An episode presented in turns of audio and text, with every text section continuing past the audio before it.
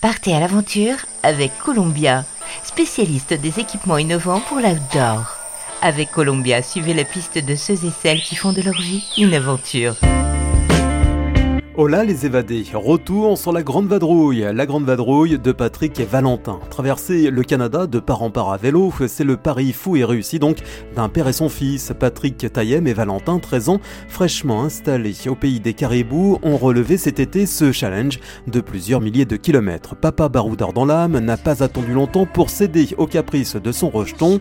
Du coup, début juillet, les premiers coups de pédale ont été donnés après plusieurs crevaisons, de multiples rencontres, des joies et des galères fous du guidon ont rangé les vélos à la fin du mois d'août, juste avant la rentrée du petit, une folle aventure racontée par notre duo de choc. On a vu un ours, c'était magnifique les paysages, surtout euh, bah, dans les Rocheuses, en Colombie-Britannique et en Alberta. Bonjour Philippe. Ce que je retiens de ce voyage, c'est essentiellement le bonheur d'avoir partagé une aventure exceptionnelle avec mon fils, d'avoir pédalé ensemble, souffert ensemble, rigolé ensemble et le soir, se retrouver tous les deux autour d'un feu de camp, ça a été vraiment des moments inoubliables.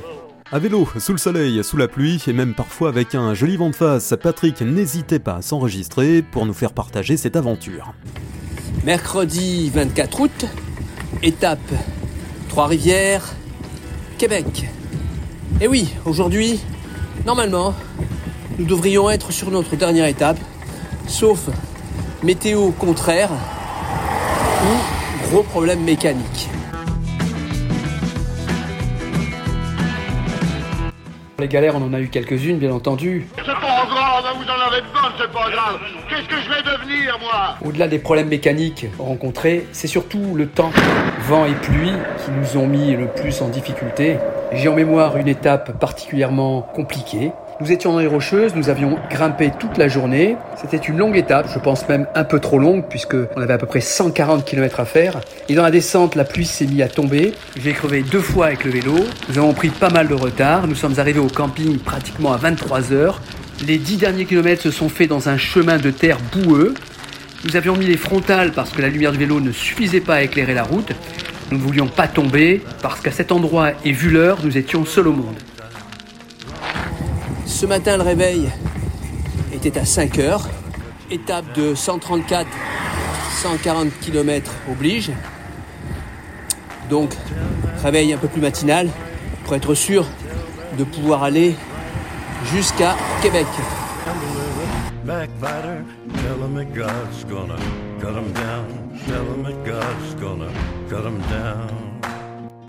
La logistique était assez simple. Nous avions des vivres pour deux jours, donc c'est-à-dire deux repas midi et soir, petit déjeuner compris. J'avais derrière moi sur mon porte-bagages 3 litres d'eau en secours. L'idée bien sûr était d'être complètement autonome en cas de camping sauvage. Le réveil et le départ se fait sous la pluie. Heureusement que nous avions un motel pour dormir au sec Sinon, nous aurions enchaîné deux jours dans l'humidité avec une nuit de mauvaise qualité et pour le coup, l'étape aurait été difficile à tenir.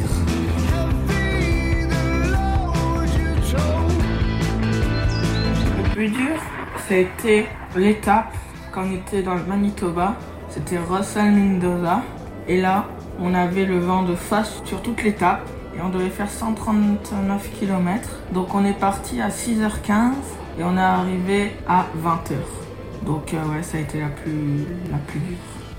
La population était plutôt bienveillante, mais surtout assez incrédule sur ce que nous étions en train de faire et surtout l'âge de Valentin. Nous avons eu pas mal de bons samaritains qui nous ont aidés lorsque nous étions en difficulté, même des gens qui sont venus spontanément vers nous pour savoir si on avait besoin de quelque chose. Et c'est vrai qu'à la vue de nos vélos chargés et de notre duo, les gens nous ont pris pour des illuminés un petit peu. Alors, à la traversée de Sainte-Anne de Batiscane, le pont qui traverse la rivière dont je n'ai pas encore le nom. Ça passe, Valentin? Parfait. Et barré. Après négociation avec les responsables des travaux, on nous permet de passer sur la passerelle réservée aux vélos et aux piétons qui est normalement fermée. Repartir ensemble, bien entendu, tout n'a pas été simple non plus. Valentin étant dans l'adolescence, les relations n'ont pas été toujours très faciles. Mais vivre 45 jours, matin, midi et soir, avec son fils, en dehors de la maison, m'a beaucoup apporté.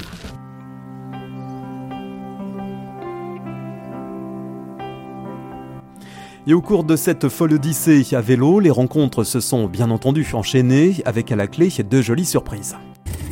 J'ai eu la communication de Anthony, mon ami québécois, enfin français, avec qui j'ai travaillé plus de 20 ans au journal Nice Matin, qui est en train de venir à notre rencontre depuis Québec avec sa moto. Mais c'est Tony! Oh les sportifs! Comment tu vas mon poulet? Oh quel plaisir! Ah bah écoute ça va hein. Voilà. Pas trop vous retarder? Non, ben non pas du tout, ça fait un plaisir. Écoute c'est comme Salut le... Valentin Comment ça va Ah je suis content. Regarde, il y a un bar Très laitier un petit peu plus loin, je vous offre une glace. Allez, pourquoi pas Oui. Après cette petite pause improvisée et imprévue autour d'une glace, nous voilà repartis en direction de Québec pour finir notre voyage. Et à peine descendu de sa selle, Valentin, avec des étoiles dans les yeux et de belles courbatures, pense déjà à la suite. Le mot de la fin, c'est justement pour notre jeune aventurier. J'avais une idée de traverser le Québec euh, du nord au sud en hiver, mais euh, il faut y réfléchir.